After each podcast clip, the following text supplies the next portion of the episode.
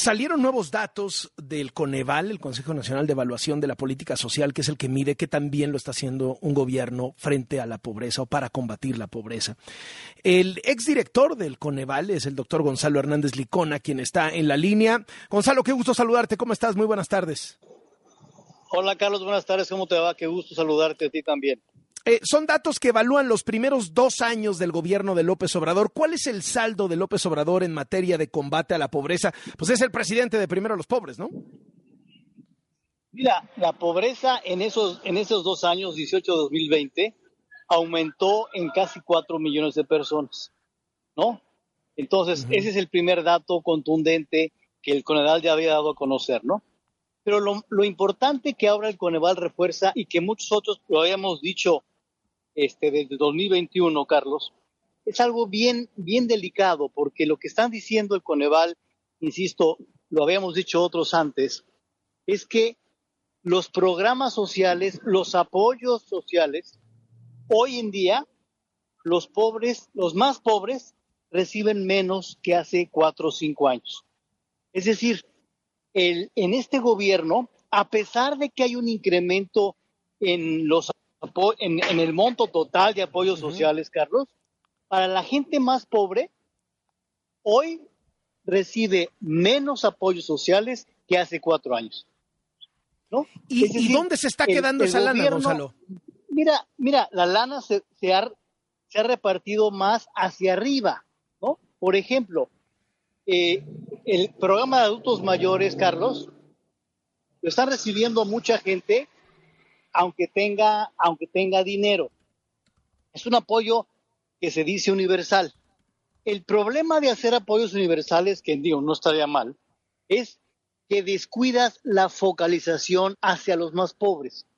Entonces, por ejemplo, mientras que tú expandes el programa de adultos mayores para que lo reciba gente incluso con, con más dinero, quitaste, este gobierno quitó el programa Prospera Oportunidades, que era el programa que con más claridad le hacía llegar dinero a los más pobres.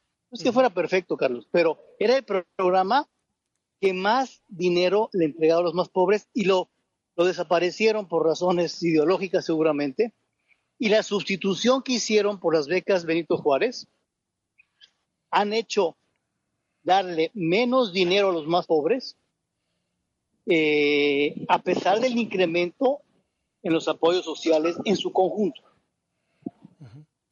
Eh, ahora, eh, hablan de dos millones de personas más en pobreza extrema. ¿Cuál es la diferencia entre, o sea, estos dos son dentro de los cuatro o cuál es la diferencia entre esos cuatro y esos dos? Exacto, o sea, la, gente en pobreza extrema, Carlos, es la población que tiene un ingreso muy bajo, tiene tres o más carencias de salud, de seguridad social, de acceso a la, alimentación, tiene tres o más.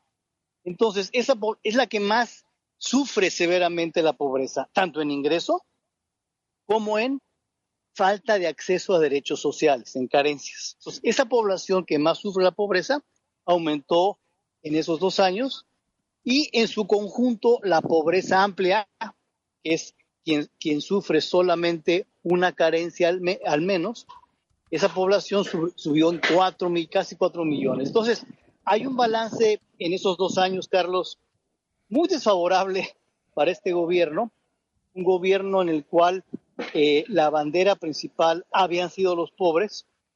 Sí hay programas sociales, pero al mismo tiempo la pobreza sube y hay, ojo con esto, mucho menos apoyos a la población más pobre del país. Lo cual es grave cuando dices primero los pobres, ¿no? Claro, claro, claro. O sea, y estás desperdiciando el dinero a todas luces, ¿no? Mira, eh, es una discusión de que si hay programas que tienen que ser universales. Ciertamente, si no tienes la capacidad, Carlos, de poder, de, de tener el dinero suficiente y hacerlo llegar a los más pobres, pues sí sería eh, un exceso, digamos, darle lana a gente que no lo, hubiera necesitado, ¿no? Eh, es decir, si no haces el esfuerzo de llegar a los más pobres, eh, es muy difícil tener justicia social. oye, Gonzalo, en este marco, no es nada que no se le haya dicho al presidente, ¿no? O sea, a mí lo que me llama la atención, porque también dicen, parte de esto tiene que ver con la pandemia, sí, claro, pero es que todos los gobiernos del mundo le dieron dinero a la gente con la pandemia, pero además se le advirtió a López Obrador que esa manera en que estaba reestructurando, según él, los programas sociales, iba a ser un fracaso, ¿no? Mira, no sabes, no sabes cuánto, cuántas veces lo comentamos en la transición, cuántas veces lo dijimos al inicio del gobierno, cuántas eh, notas, advertencias de decir, oigan, está muy bien mejorar lo que se hace, siempre se puede mejorar lo que se hace en la política social. Nada más, ojo con dos cosas. Uno, el programa Oportunidades Prospera sí le llega a la gente más pobre, es el programa que más le llega a la gente más pobre. Entonces, ojo con ese programa. Y dos, el Seguro Popular, con sus retos, Carlos, era un esquema en que también le hacía llegar el servicio de salud a la población eh, con más carencias que no tenía seguridad social. Esas dos advertencias se hicieron muy claramente. Bueno, hoy en día el programa Oportunidades no existe y con lo cual eh, el resultado es que las personas más pobres reciben menos apoyos que hace cuatro años. Y dos, sin el seguro popular, la carencia por acceso a los servicios de salud aumentó en 15 millones de personas. O sea, quitaste el seguro popular, lo sustituiste por nada porque el INSABI es nada. Sí, sí, sí. Y lo que pasó en dos años es que la carencia por acceso a servicios de salud subió, aumentó en 15 millones de personas. Gonzalo Hernández Licona, exdirector de Coneval, gracias por esos minutos y estas explicaciones para W Radio. Muy buenas tardes. Te mando un abrazo, Carlos. Igualmente, hasta luego.